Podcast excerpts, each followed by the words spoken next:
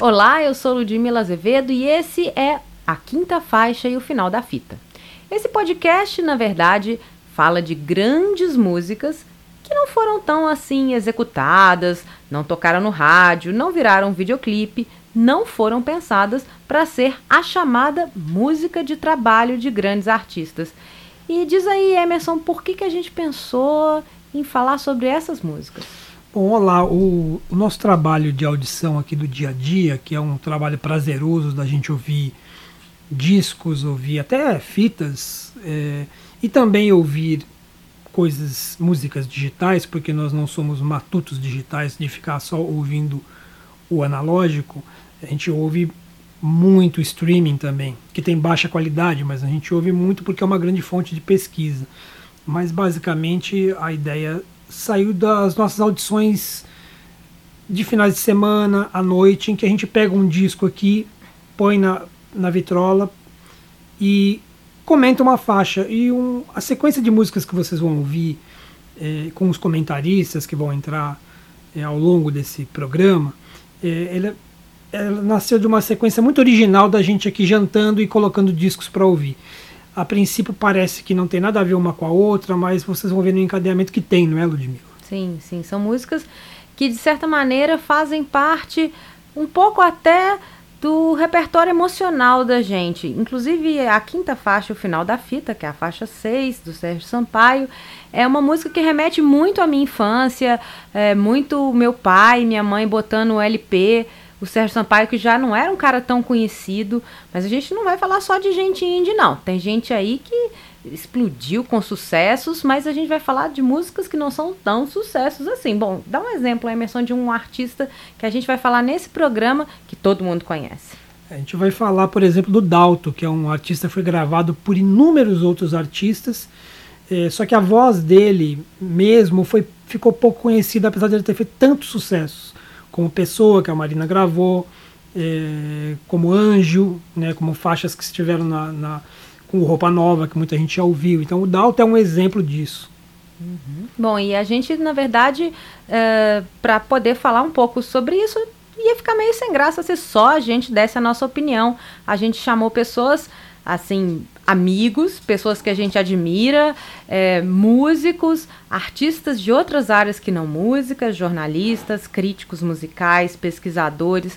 Quer dizer, acho que a quinta faixa e o final da fita virou bem heterogêneo, ficou bem do jeito que a gente gosta, porque não dava para ser um podcast que não fosse plural. É, e importante também que a gente convidou alguns artistas para falar. É, tem duas pessoas importantíssimas, todas são, mas é, dos artistas que nós chamamos tem o Maurício Pereira e o Teddy Correia. É, seria muito é, assim chavão chamá-los para comentar as próprias músicas. Então a gente tentou ouvi-los, é, a percepção deles sobre outros artistas. Eles, por exemplo, comentaram Dalto. Mas a gente tem mais jornalistas, né, Ludmilla? Mais jornalistas. Fala a lista toda, então, para. Vou falar agora dos meus colegas jornalistas, pessoas que eu admiro, né? Bom, a gente tem o Cunha Júnior, que todo mundo que assiste ao Metrópolis conhece, né? O Marcelo Costa, que também que é um cara que circula muito aí na, na área da música, música pop, música independente. Do site do site Screaming Yell. É, temos aí o Renato Vieira, que trabalha no Estadão, é um pesquisador musical, é uma figura queridíssima. E a Silvana Mascanha também, que, que, que, foi durante muitos anos editora de cultura, é uma grande entendedora de música, teatro, cinema, também é roteirista, e também ela que é letrista e jornalista, que é Silmara Bedak, que foi companheira de Vange Leonel, uma grande figura, uma pessoa também muito importante. Então a gente tem um time aí de jornalistas muito legais e completando os artistas que o Emerson falou, além do Maurício Pereira e do Teddy Correia, a gente tem um grande ator e diretor teatral, que é Luiz Arthur, e o Vitor Santana, que é um cantor, compositor, um cantautor mineiro de mão cheia. Enfim, a gente fez do uma... Coladeira, né? Do Coladeira, e a gente fez uma uma salada musical e, e uma geleia geral, né? Como se, se brinca aí com a música. E a gente fez com muito carinho, espera que todos vocês gostem. É, então, dá o play. É, e antes da gente apertar o play aqui para você começar a rodar a fitinha, é, eu quero que você fique atento e, se possível, ouça com fones de ouvido e, porque tem muitos efeitos, tem uma atmosfera que vai te lembrar muito uh, alguns anos atrás aí na sua vida e vai te lembrar muito os anos 80 e parte dos anos 90 e anos 70 naquela experiência sonora. Então, se você também tiver aí um, um, um, sistema de som com Dolby 5.1, configura para 5.1 porque você vai ouvir os efeitos no, no surround e na frente. Então ele, é, a gente montou como uma experiência sonora para que você volte um pouco no tempo nas suas experiências. Então é o quinta faixa final da fita começa agora para vocês. Marina Lima surgiu na cena musical em 1979 quando assinava simplesmente Marina. Foi com disco Simples como Fogo. Eram dez faixas de um LP produzido por Gastão Lamounier sob a direção artística de Marco Mazola. A cantora e compositora nasceu no Rio de Janeiro em 17 de setembro de 1955. Morou nos Estados Unidos e foi lá que ela ganhou o primeiro violão do pai. Ela poderia ter sido reconhecida alguns anos antes, quando musicou Alma Caiada, poesia do seu irmão e parceiro Antônio Cícero, que chegou a ser gravada por Maria Bethânia em 76, mas foi excluída pela ação da censura à época. Mesmo assim, a emblemática capa do disco de estreia, assim como todo o conteúdo, foram chamarizes para o sucesso estrondoso da artista, um sucesso que ela faria dos anos 80 até os dias de hoje, com faixas como Fugaz, Acontecimentos, A Francesa e tantas outras. Em 93, Marina lança O Chamado, que foi produzido por João Augusto e coproduzido por Fernando Vidal e William Magalhães. O disco, com 10 canções e um pouco mais de 40 minutos de audição, teve hits em alta rotação. Mas é sobre Meus Irmãos que o Marcelo Costa, crítico musical, criador do site Scream and Yell e pai do Martim, vai falar. Olá, pessoal! Muito feliz de estar aqui, quero agradecer o convite uh, e muito feliz por falar de um álbum que eu gosto bastante, que é o décimo disco da Marina Lima, o Chamado, um disco que tem duas músicas que eu adoro.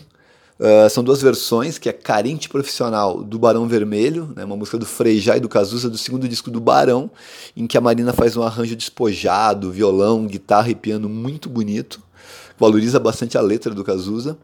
E também Stromboli, uma música do Alvin Ellen, dos Sex Beatles, que saiu no segundo disco dos Sex Beatles, O Mundo Passionale, que tem uma frase de abertura que eu adoro, que diz o mundo se divide nos bons e nos maus e nos dez mais elegantes.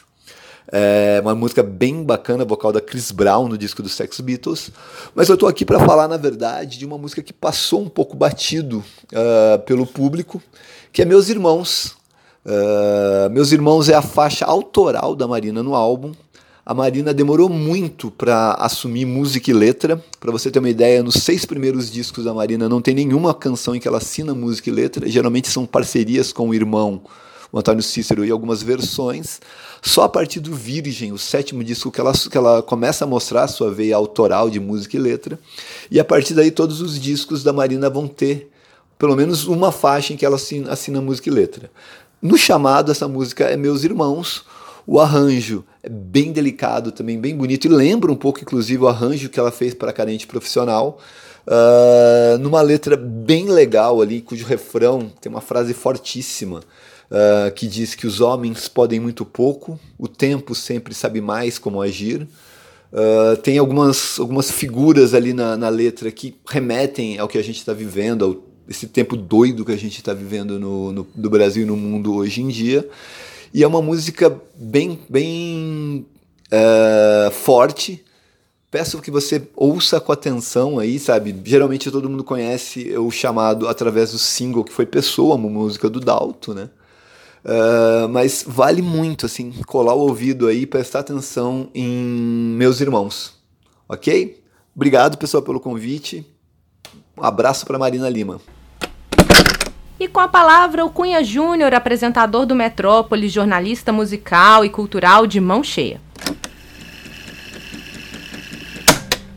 Oi, pessoal do podcast A Quinta Faixa e o Final da Fita. Aqui quem fala é Cunha Júnior, apresentador e repórter do programa Metrópolis da TV Cultura. Eu queria falar um pouquinho sobre a Marina Lima. A Marina foi uma paixão, assim, a primeira ouvida, a primeira vista, o primeiro show, o primeiro disco dela. é lindo, é o Simples como Fogo, um disco de 79, já abre com uma versão dela arrebatadora da música Solidão da Dolores Duran, e ela canta de um jeito meio blues, assim, meio rasgado. Aquilo já me chamou a atenção. Aí já fiquei, essa menina tem futuro, aquelas coisas, né? Fiquei seguindo e tal. Em 1984, a Marina estourou aí para o Brasil inteiro, né? Virou uma superstar, uh, vendendo monte de disco, os shows todos lotados, etc e tal. Foi o disco Fugaz, né? Onde ela dizia na música Fugaz: Você me abre seus braços e a gente faz um país. E era isso que a gente estava precisando ouvir naquela época, aquele país que estava saindo de uma ditadura e queria ser um outro país. Né? Mas eu quero falar, e nessa época, aliás, eu me aproximei muito da Marina, né? como, primeiro como jornalista, conversando com ela, e aí ficamos muito amigos, a gente saía muito quando ela vinha, fazia show aqui, a gente saía, a gente ia para para os lugares, para beber, etc. Depois a gente ia para o hotel com os músicos e ficávamos, ficávamos falando sobre os shows, sobre as músicas, etc. E tal. Ficamos muito amigos desde então até hoje. E eu queria chamar a atenção de um disco que talvez não seja assim o disco de maior sucesso dela, mas eu adoro que é um disco chamado, é o chamado, é um, um disco de 93, que abre com uma faixa também que não é da autoria da Marina, mas eu gosto muito, que é Carente Profissional, que é uma música do Cazuza e do Frejá, ainda quando o Cazuza estava lá no Barão Vermelho, e eu gosto até mais da interpretação da Marina para Carente Profissional que do próprio Cazuza lá no, no Barão. A, a música ficou mais crua, ficou mais linda, mais bonita, mais lírica. E tem uma outra música, que é a sexta faixa desse mesmo disco, se chama Meus Irmãos, que é uma canção linda, que não fez sucesso, passou batida, que é só da Marina, uh, mostrando que ela, uh, além de fazer músicas lindas, ela também tem letras sensacionais. Ela diz o seguinte: os homens podem muito pouco, o tempo sempre sabe mais como agir. E eu, aqui latindo, tentando ver meus irmãos, que nunca parecem felizes, fechados e em desilusão. E a espera, às vezes, dura um pouco, um dia, um mês, um existir. Simples assim, não é? Ou nem tão simples assim. É Marina.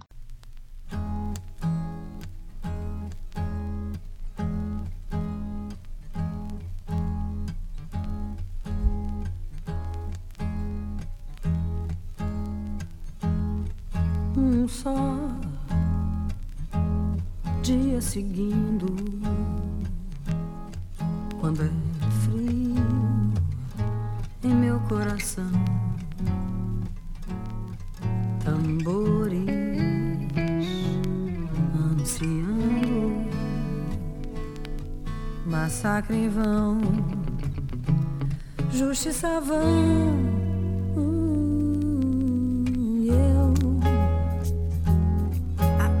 latindo, tentando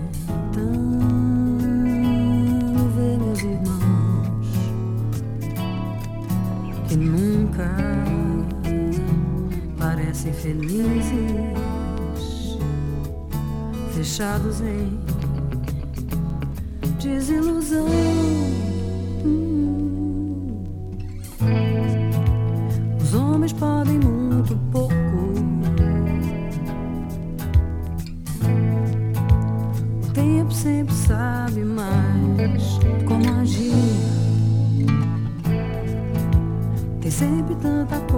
Jogo.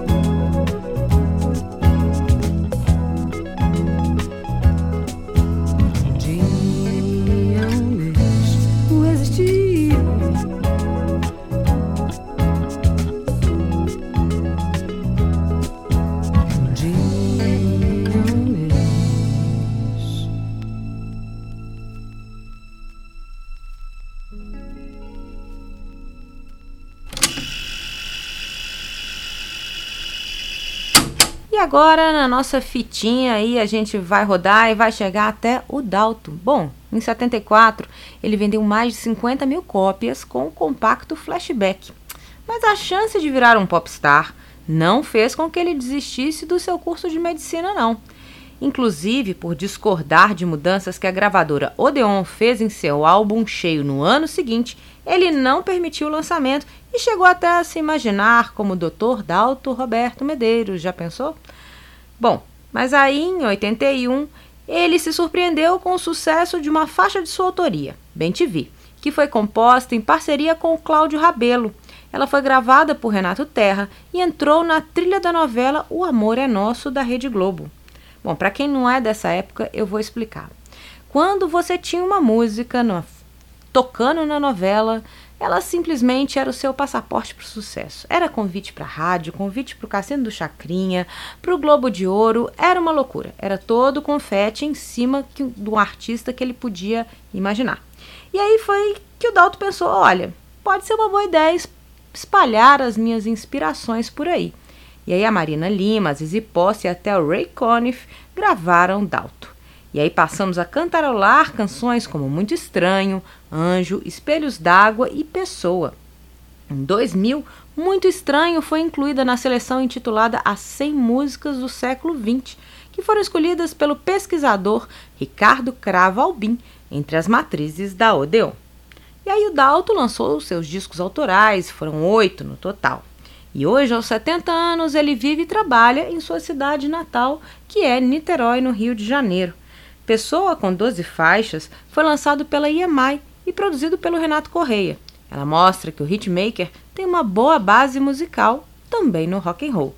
E quem vai falar um pouquinho sobre isso é o Teddy Correia, cantor e compositor à frente da banda Nenhum de Nós, também um escritor de mão cheia e nosso amigo. Vai lá, Teddy. O Dalto sempre fez um tipo de romantismo é, um pouco sofisticado demais assim para a música brasileira, é, para as paradas de sucesso, digamos assim, da música brasileira que ele frequentou, porque ele acabou sendo um cara super popular e quando a gente vai ouvir o resto do, dos discos e do trabalho dele, as referências que a gente imagina tem a ver, sei lá, com Steely Dan, com um rock mais chegado ao improviso, com uma música pop mais de improviso, com uns teclados meio jazzísticos assim. Então é não é de surpreender que ele tenha feito muito sucesso e ao mesmo tempo né, pouca coisa dele fora é, muito estranha tenha sido conhecida, porque são coisas muito sofisticadas e que a parada de sucesso não está acostumada, não. Bom, e antes da gente aumentar o som, a gente tem outro convidado especialíssimo, que é o Maurício Pereira, outro cantor e compositor que a gente adora e gravou o Dalto no início dos anos 2000 e vai contar pra gente um pouquinho dessa história. Antes da gente ouvir a faixa Tentação do Dalto. Boas, amigos da quinta faixa, o final da fita. Aqui é o Maurício Pereira, um amante da música pop simples e excelente. Excelente, eu quero dizer, cheia de excelência. Eu gravei até um disco em que eu só cantei essas músicas no começo dos anos 2000, chamava Canções que um dia você já subiu.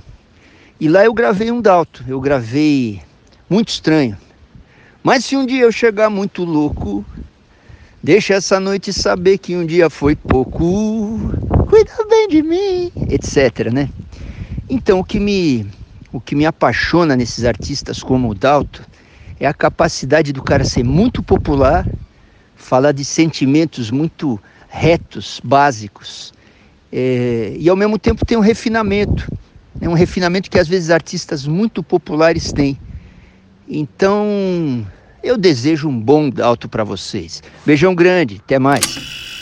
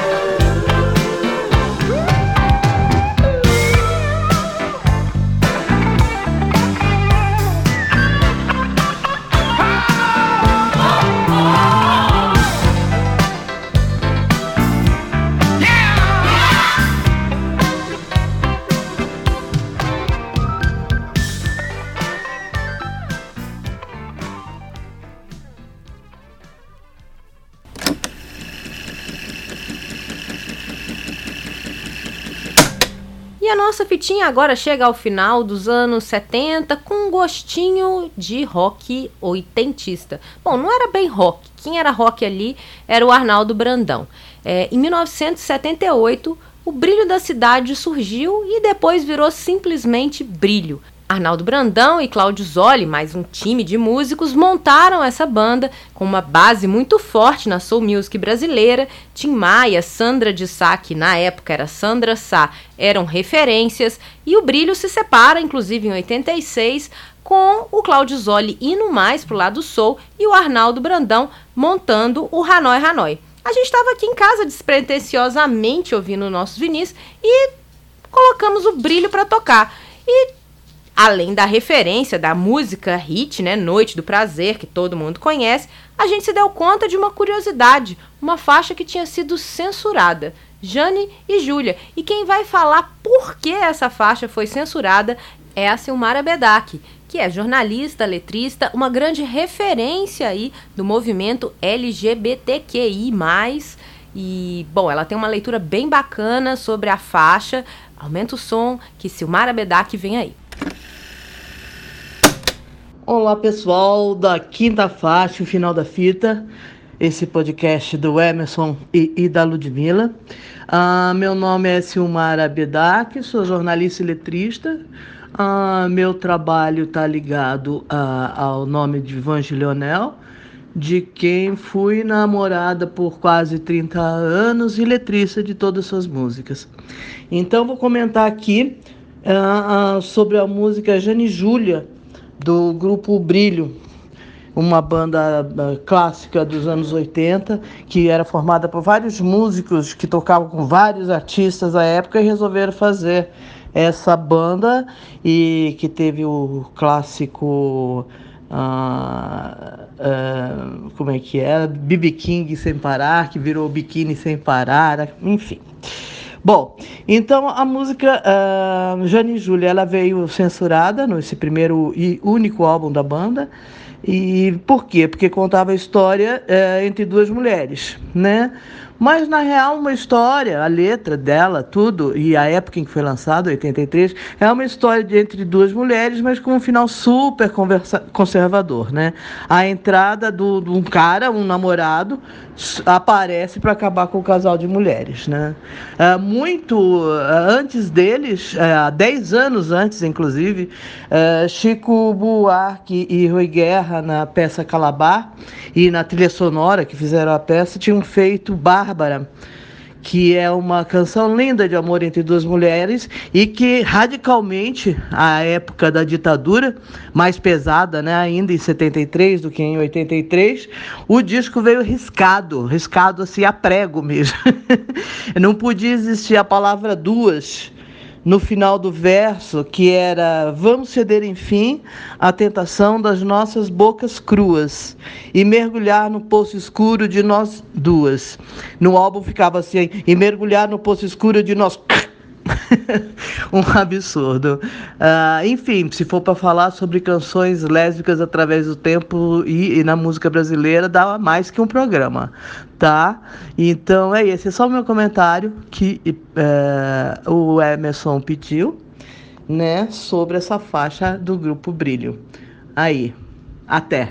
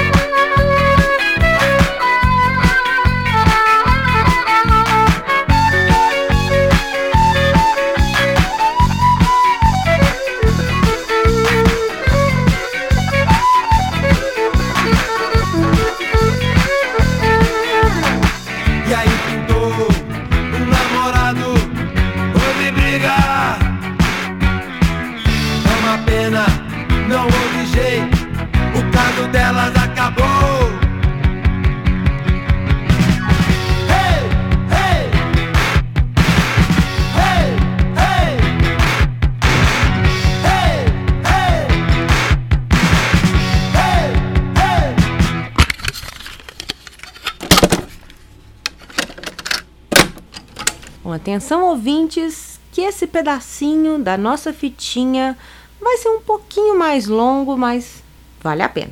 É porque eu vou falar dos secos e molhados. O Gerson Conrad e o João Ricardo se conheceram no bairro da Bela Vista, em São Paulo, popularmente conhecido como Bexiga. Eles foram apresentados a Mato Grosso pela cantora Lully, da dupla Lully Lucinha, em 70. No ano seguinte, o cantor se mudou para São Paulo eles gravaram Voo, que João Ricardo havia composto para uma peça do Antunes Filho. Nascia aí os Secos e Molhados, um dos grupos mais importantes e audaciosos da história da música brasileira e que foi um sucesso instantâneo. Em 1973, eles estrearam com o disco homônimo Secos e Molhados pela gravadora Continental. O selo veio marcado com a frase que acompanhou muitos lançamentos durante aquele período perverso: proibida a reprodução, execução e radioteledifusão deste disco. À primeira vista, essa frase leva a entender que o álbum foi censurado para exibição em rádio e TV, mas seu significado é bem diferente Afinal, o disco tocou incansavelmente nas rádios e TVs desde o seu lançamento naquele ano, 1973. A cantora e compositora Lully, autora de Fale Vira, conforme relato na página do grupo do Wikipedia, disse que não estourou uma música, era o disco inteiro. Você ouvia as faixas no rádio, em todos os lugares. Bom, e nós aqui ficamos intrigados com isso. O que levou a obsessão por entender a colocação dessa frase? O indicativo da proibição se refere ao pagamento dos direitos autorais, ou seja, estaria proibida a execução nestes termos sem o devido pagamento aos autores das faixas. Bom, o esclarecimento veio de duas fontes diferentes. O historiador e pesquisador em rádio Sérgio Partamian e o jornalista e escritor Renato Vieira, que aliás você vai poder ouvir aqui nesta última etapa do programa comentando sobre Sérgio Sampaio. E a capa com as cabeças dos integrantes dos Secos e Molhados servidas em bandejas é uma das mais icônicas da música brasileira.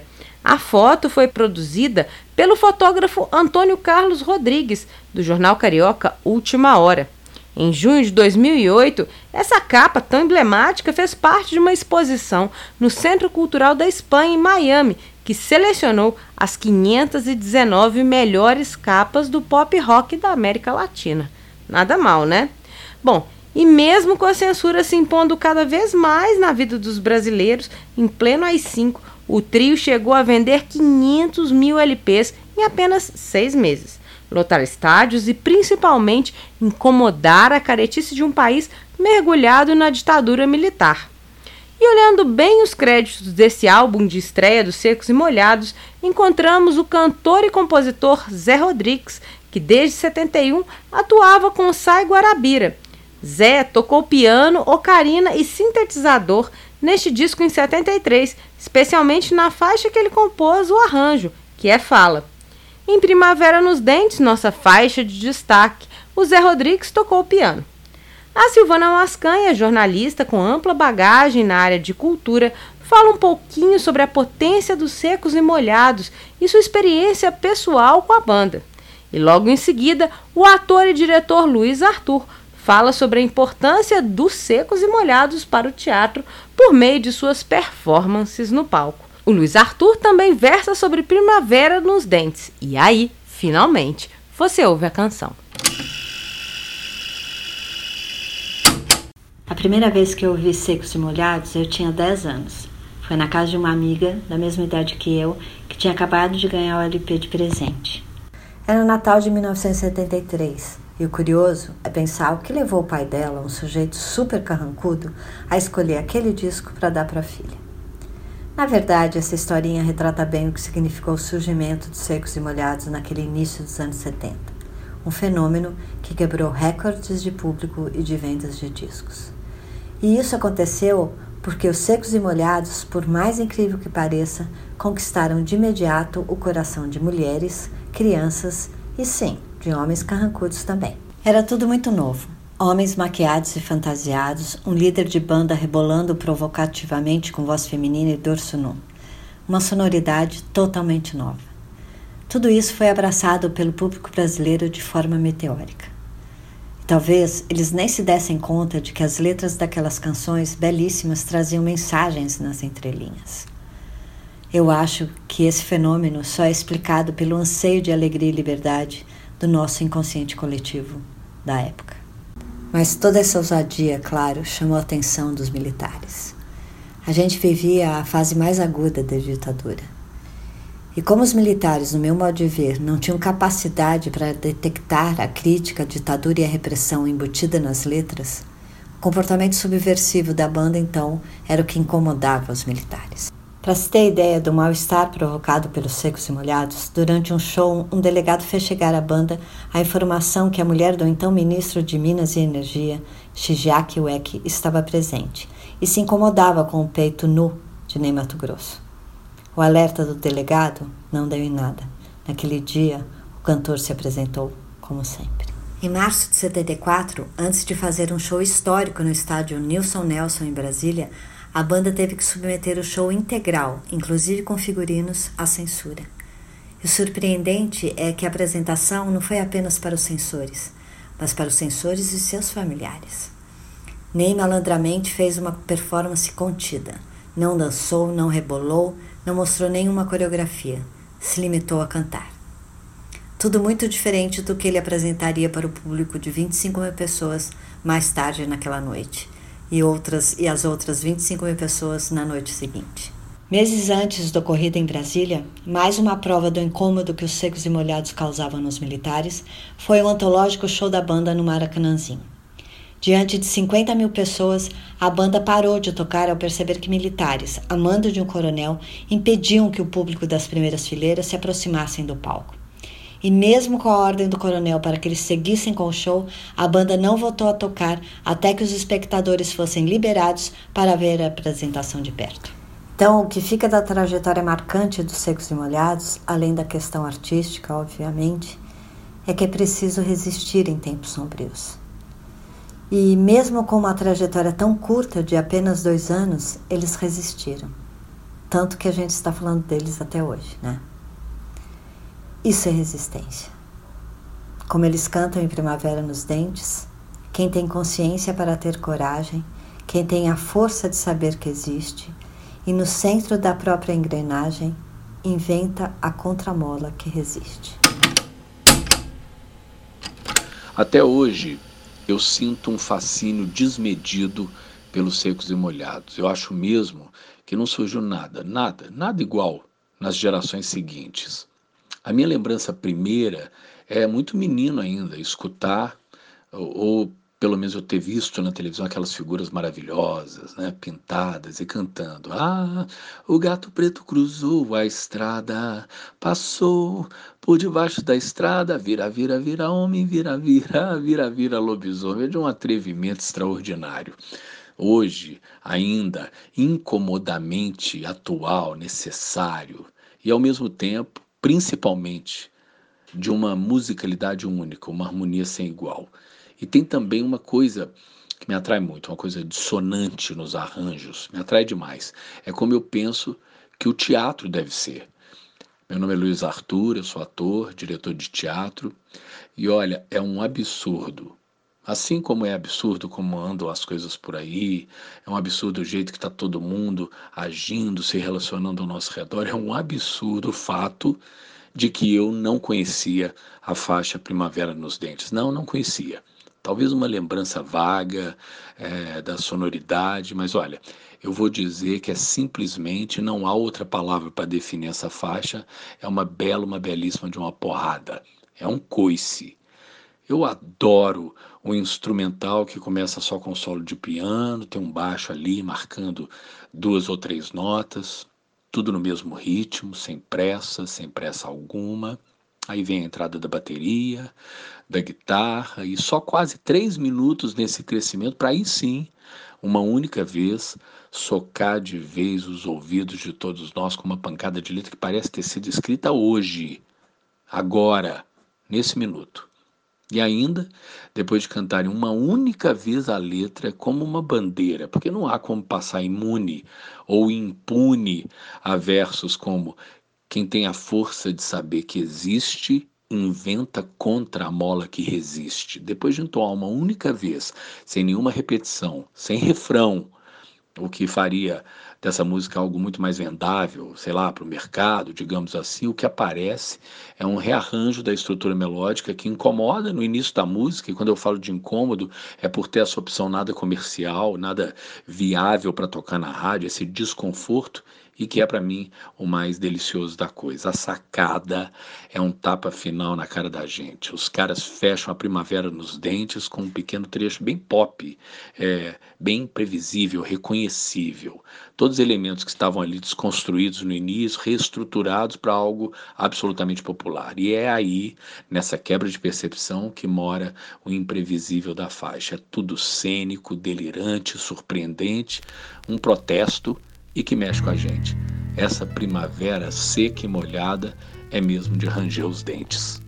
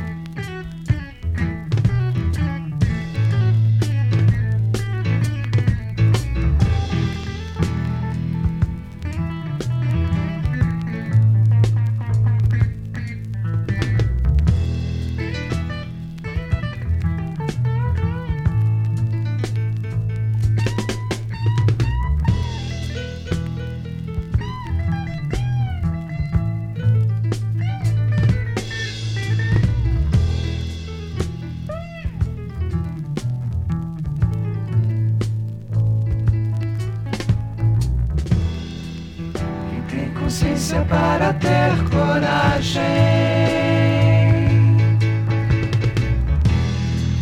Quem tem a força de saber que existe. E no centro da própria engrenagem inventa contra a mola que resiste. Não vacila mesmo derrotado. Quem já perdido nunca desespera.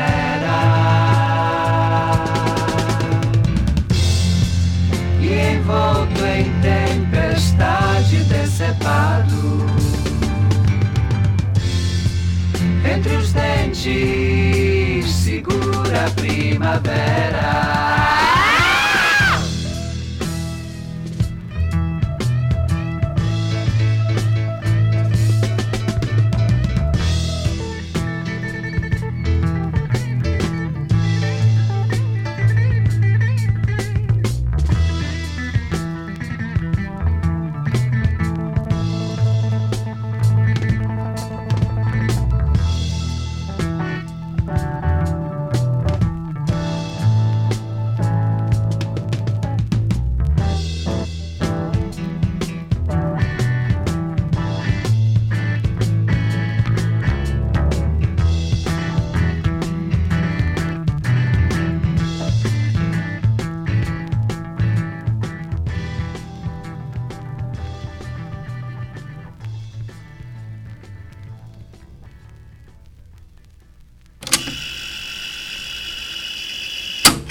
Chegamos enfim à nossa quinta faixa do nosso podcast, a quinta faixa e o final da fita.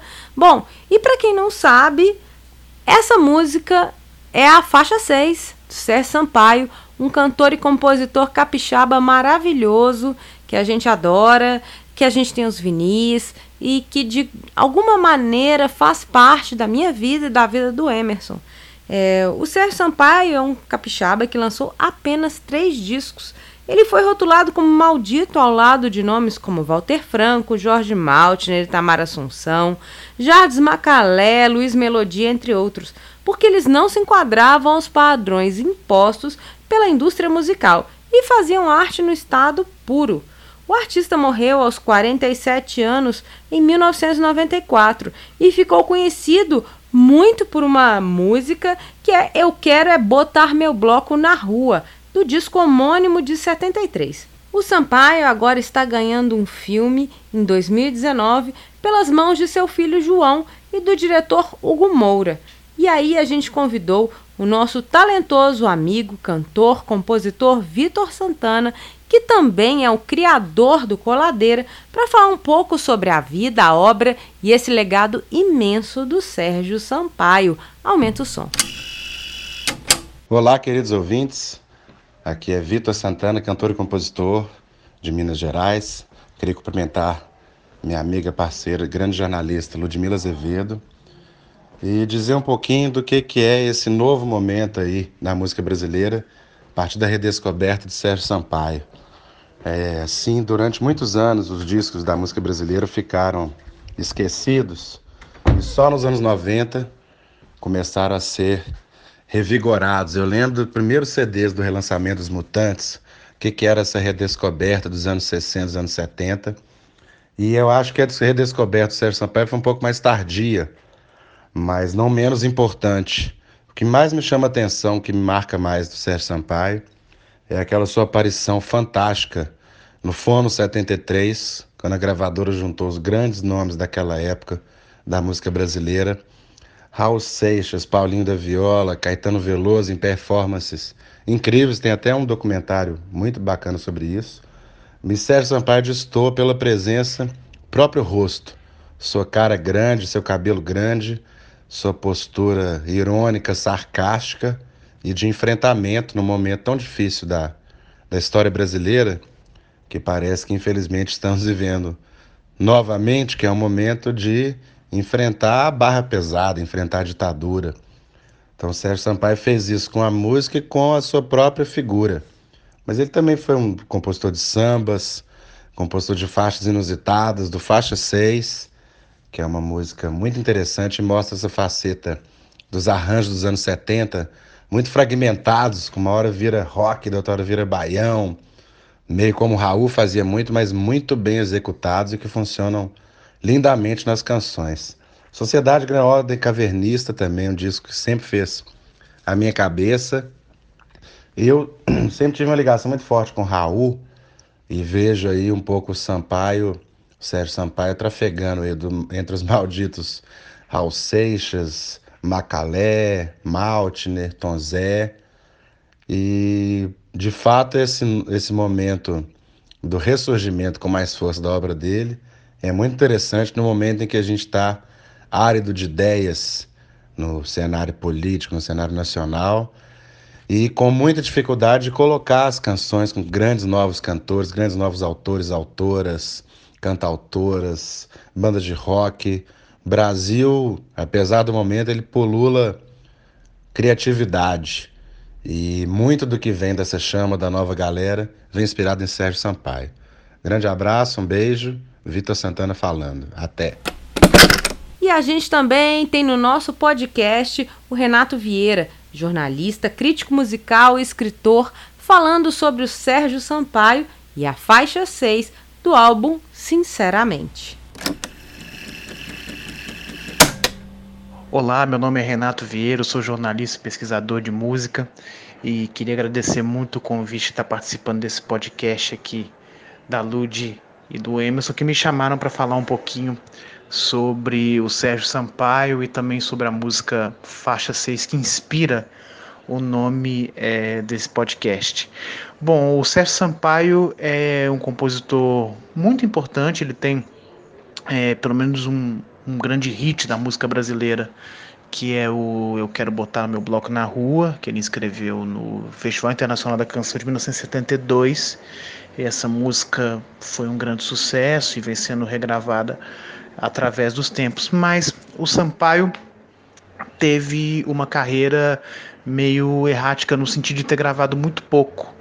Ele gravou apenas três discos e foi considerado é, um maldito da MPB junto com outras pessoas como o Jardim Macalé, o Jorge Maltner.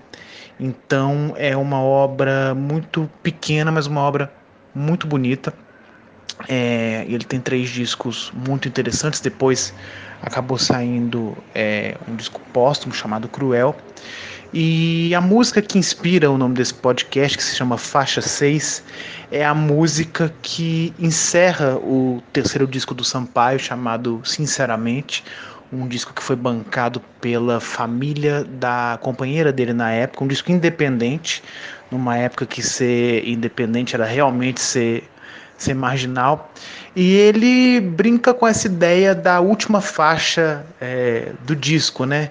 De ser uma faixa que está ali para completar espaço né, no, no vinil da época, né? Tanto que ele fala, né? É, você para mim é a faixa 6 do lado B do meu último LP, que era justamente o LP que ele estava lançando naquele momento. Então ele brinca com essa ideia de da última faixa ser uma faixa é, menos importante. Geralmente a, a primeira do lado A ou do lado B eram a, as mais importantes, eram o, o que chamava atenção é, para o disco, né?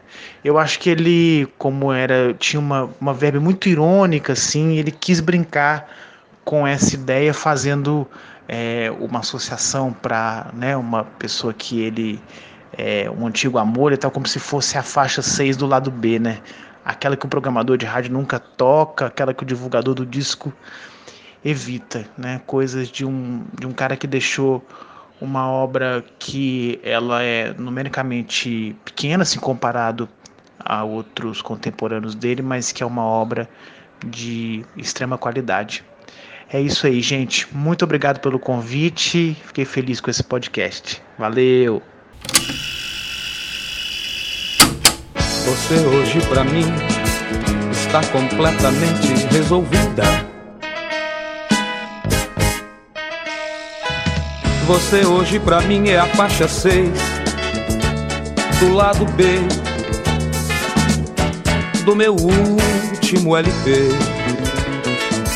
Aquela que o programador de rádio nunca toca. Aquela que o divulgador do disco evita aquela que fica espremida entre a quinta, a quinta faixa e o final da fita.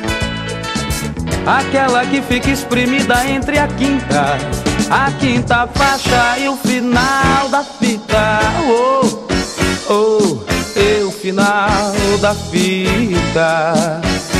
E o final da fita e o final da fita.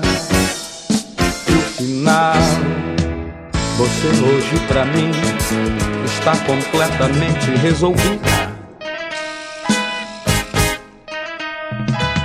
Você hoje pra mim é a faixa 6 do lado B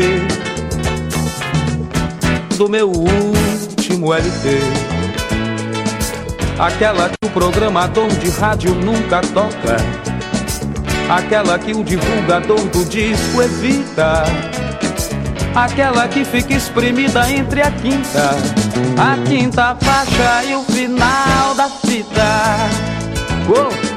Aquela que fica espremida entre a quinta, a quinta faixa e o final da fita. Oh, oh, e o final da fita.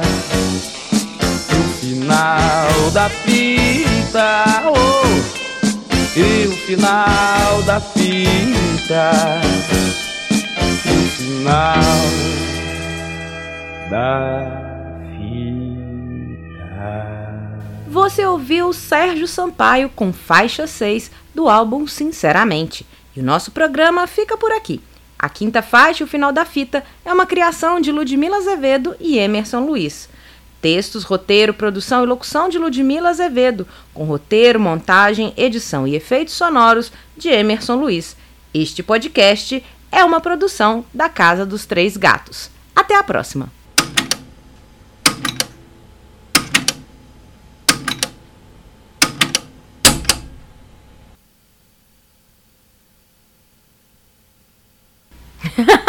Casa dos Três Gatos. Adorei isso.